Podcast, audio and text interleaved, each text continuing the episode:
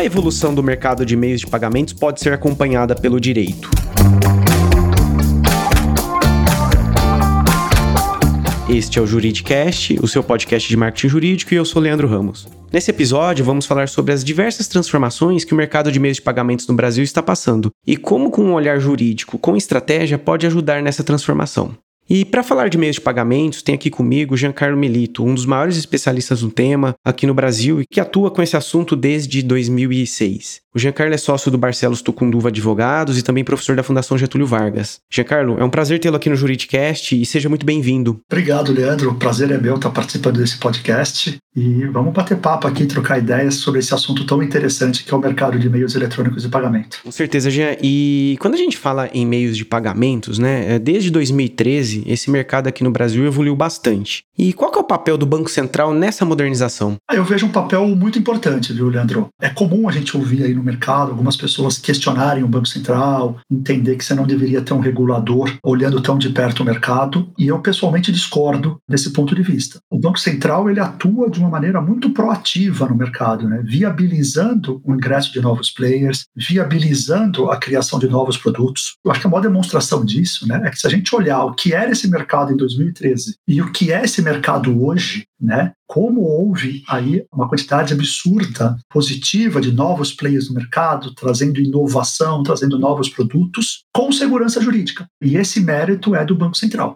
Então, eu vejo de uma maneira muito positiva a forma como a qual o Banco Central vem atuando para regular o mercado de pagamentos no Brasil. E o que, que, você acha que ele fez né, ao longo desses últimos anos para justamente fomentar essa modernização, esse avanço? Assim, o primeiro ponto que é legal destacar, Leandro, é que ele facilitou, né, ele viabilizou que novas instituições, que não as instituições financeiras clássicas, pudessem oferecer serviços vinculados a pagamento aos cidadãos em geral. Então, essa facilidade viabilizou a entrada de novos players. Além disso, ele é um banco central muito ativo. Ele conversa bastante com a comunidade. Então é comum o Banco Central, antes de uma nova normativa, de um novo tema, fazer audiências públicas, participar de debates, participar de eventos, discutir o tema, ouvir a indústria de pagamentos para entender como que tem que regular. Então, esse é um aspecto muito positivo do Banco Central. Voltando aqui no link né, da, da, primeira questão e dessa segunda, Leandro, muita gente coloca ah, a regulação ela é ruim. Eu, pessoalmente, não entendo que a regulação por si só seja ruim. Eu acho que a má regulação é ruim.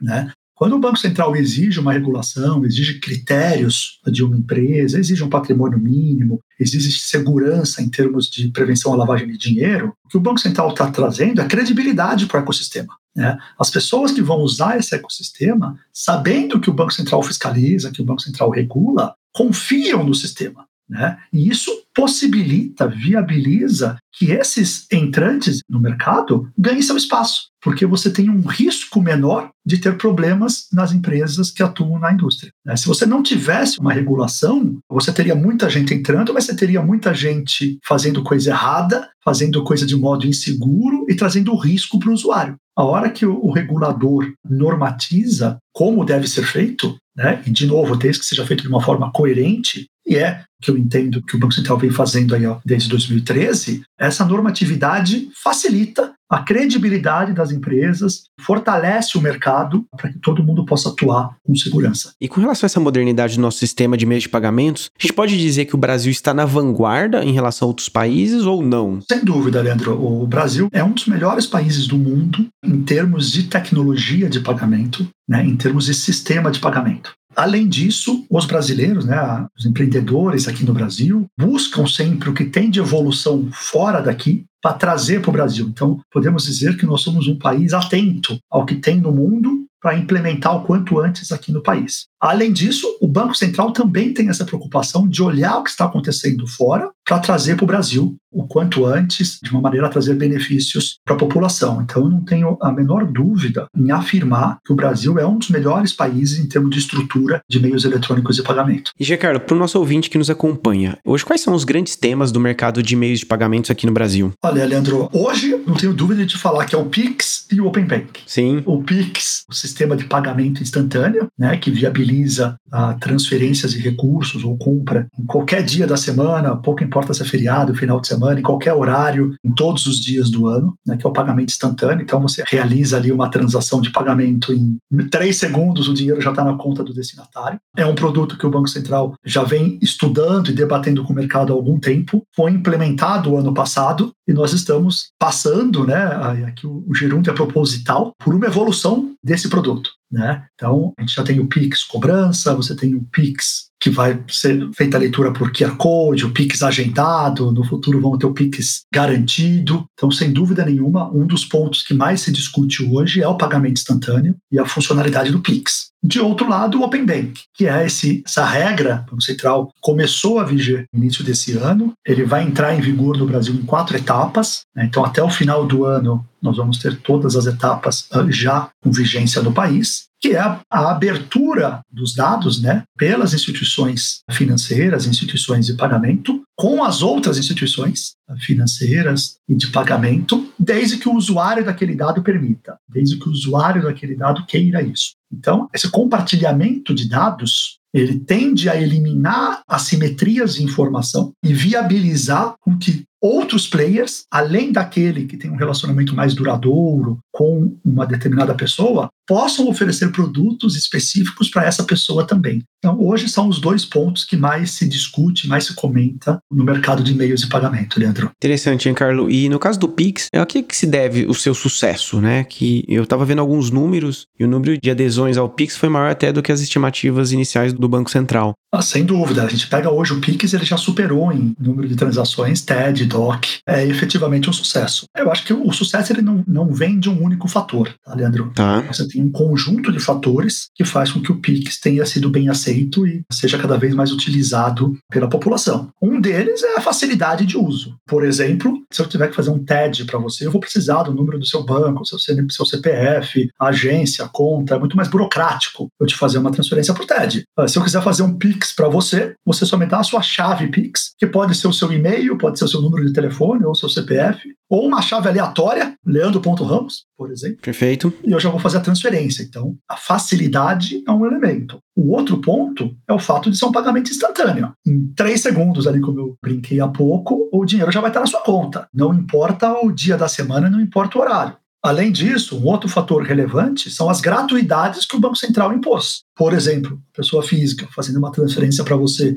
pessoa física, esse Pix é gratuito. Enquanto ó, se realizar uma TED não é gratuita, você vai pagar ali uma taxa para o banco que para algumas transações inviabiliza. Se eu vou te pagar um refrigerante, se eu vou te pagar um sorvete, a TED sai mais cara do que o produto. A hora que você tem o Pix sendo gratuito, eu tenho um incentivo para o uso eletrônico da moeda. E com isso eu trago muita inclusão financeira daquela parte da população que movimenta recursos de valores menores. Então aqui são alguns pontos que fazem com que o Pix seja esse sucesso que a gente vê hoje. Por outro lado, Jean, me parece que ele ainda não pegou tanto com relação ao uso com as empresas, né? Pessoas e empresas, pagamentos, ainda as pessoas estão preferindo ainda pagar pelo cartão. Você acha que esse cenário tende a mudar? Eu acredito que sim, Leandro. Por mais otimista que eu seja em relação ao Pix, qualquer nova forma de pagamento você passa por uma questão de hábito e confiança da população. Né? Você não vai ter uma população inteira de um país do tamanho do Brasil e com as especificidades do Brasil, nossas características, todo mundo tendo a mesma percepção de que tal instrumento de pagamento é melhor ou pior do que um outro de maneira imediata. Né? Então, naturalmente, você vai ter um tempo de amadurecimento para que você comece a utilizar mais aquele instrumento do que outros. Quando a gente vai para o mundo corporativo, muitas empresas têm seus sistemas já preparados para a utilização de boleto, têm seus sistemas preparados para a emissão de TED, e aí você precisa de um tempo de adequação desses sistemas, você precisa de um período né, para que essas empresas possam se adaptar para a utilização do Pix. Mas eu, eu acredito que num futuro breve, não num futuro muito distante, o Pix vai, inclusive no mundo corporativo, vai superar muito as outras formas de pagamento. E, Giancarlo, você acha que o Pix pode matar o cartão de crédito tradicional e até de débito, eventualmente? Eu não acredito em, em morte, ah, vai matar a operação. Eu acredito em coexistência. Né? Então, de fato, é uma concorrência para essas operações de cartão. É, a indústria do cartão, efetivamente, ela também está se reinventando. Né? Ela também evolui, ela também tem essa preocupação. Então, não acredito que vá matar a operação do cartão. Ah, acabou transação com cartão bandeirado. De fato, não acredito nisso. mas é mais uma forma de se pagar, vai concorrer com a forma do cartão. E aí o usuário vai entender aonde ele tem mais benefícios para escolher qual meio de pagamento ele vai utilizar. O que eu posso te dizer é que o Pix é um concorrente pesado, né? um concorrente de peso. Né? É uma forma de pagamento que tende a ser, já é, né? Mas tende a ser ainda mais utilizada e, e aceita pela população. Legal, Giancarlo. E no caso do Open Bank, você acredita que ele vai trazer mais competitividade ao segmento, uma vez que né, eu vou poder migrar de instituição financeira e levar todo o meu histórico ali para um outro banco? Você acha que isso traz competitividade? Essa é a expectativa, né, Leandro? A grande esperança do Open Bank, a grande finalidade do Open Banking é você eliminar, como eu disse, essas assimetrias informação, trazendo competitividade e, com isso, produtos novos, inovação, melhoria de atendimento para a população. Eu sou um otimista. Da mesma maneira que eu sou otimista com o Pix, eu sou um otimista com o Open Bank. Acredito que vai sim aumentar a competitividade, mas, do mesmo modo que eu falei para o Pix, serve para o Open Bank.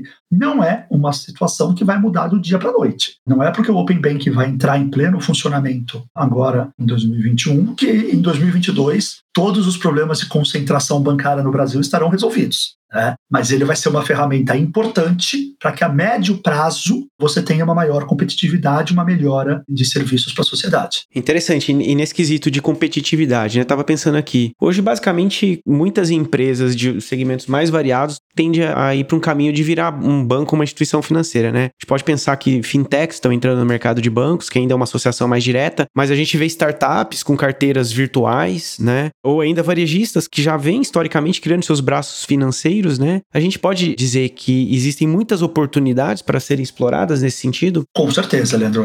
É um mundo de oportunidades, né? Não é à toa que o mercado das fintechs é um dos mercados que mais cresce. Tecnicamente, a grande parte dessas fintechs elas não são instituições financeiras. Sim. Algumas são, mas grande parte não são instituições financeiras. Boa parte delas são instituições de pagamento, que é uma outra figura também regulada pelo Banco Central, mas que não se equipara a uma instituição financeira. E por que, que a gente viu nesses últimos anos um crescimento tão grande dessas carteiras digitais? Alguns chamam de bancos digitais, ainda que tecnicamente não seja um banco, como eu acabei de explicar, mas tem uma funcionalidade semelhante à de um banco, né, de oferecer uma conta transacional, oferecer uma conta ali para a custódia do dinheiro do seu cliente e a realização de pagamentos. Esse modelo de negócio cresceu muito exatamente porque o Banco Central facilitou, viabilizou que outras instituições, que não as instituições financeiras, também pudessem prestar esse tipo de serviço. E aí, todo mundo que tem capilaridade demonstra interesse em oferecer isso para os seus clientes para ter uma maior fidelização, para ter um conhecimento maior do seu cliente na oferta de outros produtos. Por isso que a gente vê grandes varejistas, que a gente vê grandes indústrias que têm muita capilaridade, que têm muita clientela, entrando para o mercado das fintechs, entrando para o mercado de meios eletrônicos de pagamento para a oferta desses produtos. E, Giancarlo, você que trabalha com esse mercado desde 2006, né, ou seja, mais de uma década, para um advogado que pretende atuar com meios de pagamento, né, mas ainda não começou, por onde dar os primeiros passos? Eu brinco que a vida para um advogado entrar nesse mercado não é fácil, né, Leandro? Porque é um tipo de conhecimento que não é passado na graduação. Na verdade, mesmo em pós-graduação, existem pouquíssimos cursos voltados para o mercado de meios eletrônicos de pagamento. Tá? Ah, você tem aí algumas instituições mais pioneiras que já ofertam esse curso. Aqui, se você me permite, uma propaganda da Fundação Getúlio Vargas, na qual eu sou professor, na qual eu leciono já há alguns anos. A gente tem um curso de fintech e meios eletrônicos de pagamento. Mas é um conhecimento ainda muito restrito para o público, para os advogados em geral, porque não tem nos bancos escolares essa disciplina.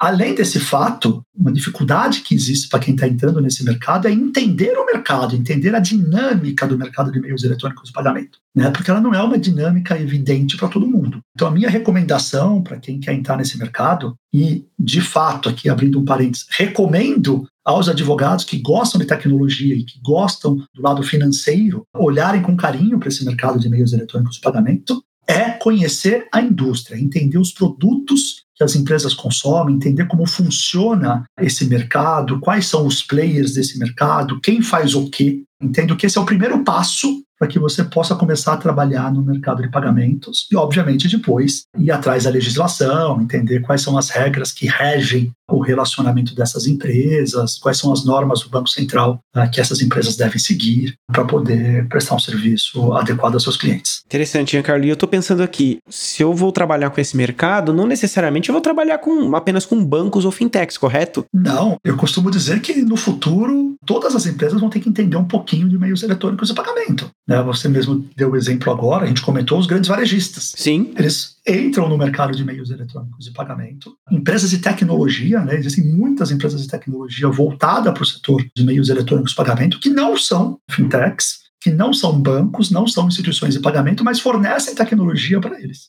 Né? E aí, todo o ecossistema dessa indústria, né? Então, desde mídia, a prestadores de serviços em geral, né? jurídicos, contábeis, financeiros. Então você tem todo um ecossistema de empresas, de indústrias, de prestadores de serviços que atendem esse mercado e não são efetivamente bancos. E essas empresas vão necessitar de um advogado, vão necessitar de uma consultoria especializada nesse assunto para estarem adequadas, para poder prestar um serviço adequado. E por outro lado, Giancarlo, dentro do mercado tradicional, né, de meios de pagamento, existe diferença em trabalhar com um banco tradicional, os chamados bancões, né, em relação a trabalhar com uma fintech? Essa é uma boa pergunta, né? Tem diferença, eu percebo uma diferença, mas também percebo uma vontade muito grande dos bancos tradicionais, um empenho muito grande deles de agirem como fintechs em alguns pontos. A fintech, em geral, ali sendo uma startup, ela se caracteriza pelo dinamismo, pela tomada de decisão rápida, por produtos altamente escaláveis, por uma evolução constante. Essas são especificidades, né, características, na verdade, das fintechs. E a gente percebe aí no mercado que os grandes bancos também têm essa preocupação, obviamente com as suas vantagens e desvantagens, né, de acordo com o seu tamanho, de acordo com o seu perfil, mas também buscam cada vez mais conseguir ter mais dinamismo nas suas decisões, ser mais inovador que foram por muitos anos, mas eu ainda percebo uma diferença sensível quando você trabalha para uma instituição menor, para uma fintech, ou quando você trabalha para um grande banco. E, Giancarlo, trazendo um tema aqui da atualidade, né? A gente ouve bastante na mídia sobre criptomoedas, tem um Bitcoin. E existe alguma diferença entre uma moeda virtual dos bancos centrais, né? Que inclusive está se discutindo esse assunto aqui no Brasil agora, com relação às criptomoedas, ou é a mesma coisa? Boa pergunta, Leandro. Primeiro, acho que é importante a gente fazer uma diferença do que é moeda eletrônica porque é moeda virtual. Perfeito. Então, essas carteiras digitais que nós temos hoje, todo esse crescimento das fintechs que a gente vê, ele se deve em grande parte ao crescimento das moedas eletrônicas. O que isso quer dizer? A movimentação de moeda com lastro oficial, o real, né, aqui no nosso caso, sendo feito por meio eletrônico. Então, os recursos depositados em uma carteira digital, né, o wallet, sendo transferidos para uma outra wallet, sendo transferidos para o pagamento de um produto ou de um serviço, a utilização de um cartão. Sempre que a gente está falando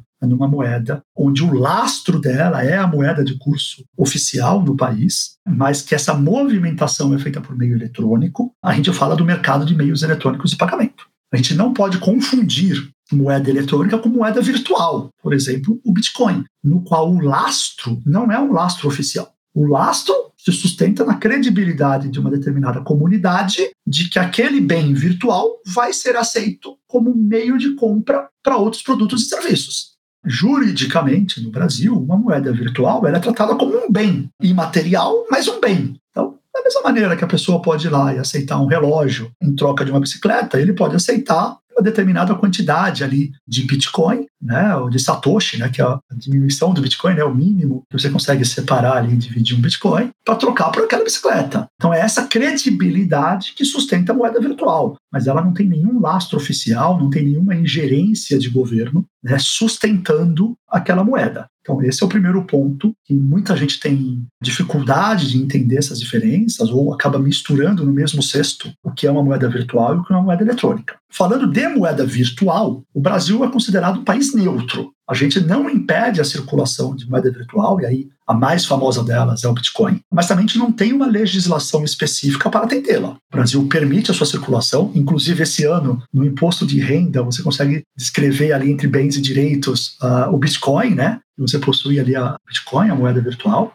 mas você não tem uma legislação para tratar desse assunto de modo específico. Tá? Então, o Brasil é considerado um país neutro em termos de moeda virtual. Ao redor do mundo, vários países manifestaram o interesse de criar as suas moedas digitais. E o Brasil é um deles. Né? O Banco Central recentemente divulgou até um comunicado de como vai ser feito isso, quais são ali os princípios que vão nortear essa moeda virtual. A China uh, fez isso também já, de uma maneira até um pouco mais drástica, né? Um pouco eu estou sendo gentil, né? Porque ele, de certo modo, acabou vetando ali uh, algumas transações com, com Bitcoin, o que gerou até uma desvalorização forte no Bitcoin agora recentemente. E eu acredito firmemente que o Banco Central vá efetivamente criar a sua moeda digital aí nos próximos anos. Nós teremos essa moeda, mas vai ser uma moeda com um controle estatal, né? Com um regulador por detrás ditando as suas regras, né? Diferente das moedas virtuais hoje em geral, onde você não tem um controlador, onde você não tem um regulador. Ô Giancarlo, pegando esse gancho que você trouxe da moeda digital ou eletrônica lá da China, você acredita que os governos tendem a investir nesse tipo de moeda, né, da moeda digital, para fazer frente às moedas virtuais ou às criptomoedas? Afinal, eles teriam mais controle, né? Na verdade, eu acredito nessa, vamos chamar de evolução, não só pelo fato de fazer frente com uma moeda virtual sem regulação, vamos falar assim, né? Ok. De novo, melhor exemplo o Bitcoin. Mas pelo fato das vantagens que você tem em eliminar uma moeda física e partir efetivamente para transações em moeda eletrônica ou moeda digital. Uma transação feita por um meio eletrônico, seja com a moeda eletrônica, como a gente debateu até agora, ou por uma moeda virtual, que provavelmente virá a ser criada pelo Banco Central, ela é melhor para o país. Eu costumo brincar de que os 10 reais que eu tenho na carteira, quando eu tinha dinheiro na carteira, hoje em dia é comum nem ter mais dinheiro na carteira, né? Mas esses 10 reais que eu recebi de troco numa padaria, eu não sei se a pessoa que pagou esses 10 reais na padaria recebeu esse dinheiro com tráfico de drogas ou com alguma atividade ilícita. Eu não consigo rastrear. A hora que eu faço toda a transação eletrônica, eu consigo ter rastreabilidade, Leandro. Eu consigo entender por onde essa moeda passou, de onde aquele valor veio, como aquela carteira digital foi carregada. E o mesmo ocorre com uma moeda virtual. Né? Se a gente pensa aí no modelo de blockchain, você deixa rastro desde a primeira transação. Então, por todos os momentos que ela foi movimentada, vão ter registros. Então, é, é, muito mais seguro para um país, quando a gente pensa em lavagem de dinheiro, quando a gente pensa no uso indevido da moeda, você pensar no uso de uma moeda eletrônica ou você pensar no uso de moeda virtual. Então, por essa tendência, eu acredito muito no crescimento de moeda eletrônica, acredito bastante no crescimento de moeda virtual, principalmente dessas moedas que vão ter um poder central, né, um regulador, tá?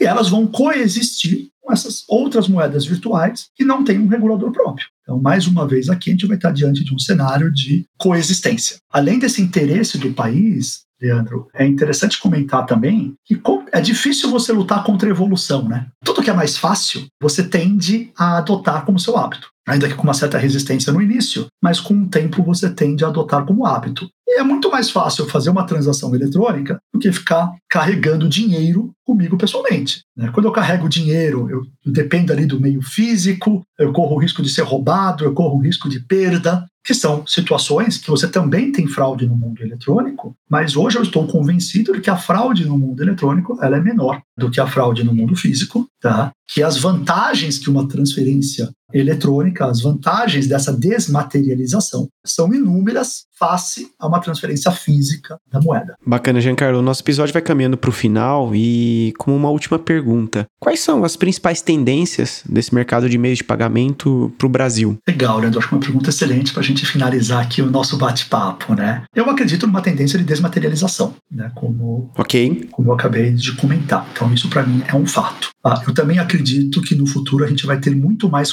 concorrência do que a gente tem hoje de que a experiência de realizar um pagamento vai ser muito mais fácil do que a experiência que nós temos hoje. Ela tende a ser algo quase imperceptível ou com o menor atrito possível para a realização de uma transação. Então, essa, assim, em termos globais, eu diria que essas são as tendências que a gente visualiza, tá? De modo mais palpável, eu acredito num crescimento constante do Pix, né? Como a gente já comentou, novas funcionalidades ao Pix, né? Então, uh, cada vez mais empresas aderindo e cidadãos aderindo ao uso do Pix. E acredito numa divisão melhor do market share por conta do Open Bank. Então, isso é o que eu diria de modo mais palpável para a gente de tendência. Muito bom, Giancarlo. Gostaria de agradecer muito sua participação aqui no Juridicast e espero que você possa voltar mais vezes para a gente continuar essa conversa. Eu que agradeço, Leandro. Um prazer conversar com vocês. Parabéns aí pelo Juridicast e sempre que quiser bater papo sobre meios de pagamento, estou à sua total disposição. Obrigado. Gostou desse podcast? Então compartilhe o episódio nas redes sociais e acompanhe o Juridicast, produzido pela agência Javali, especialista em marketing jurídico. Um grande abraço e até a próxima quarta-feira, às 7 da manhã.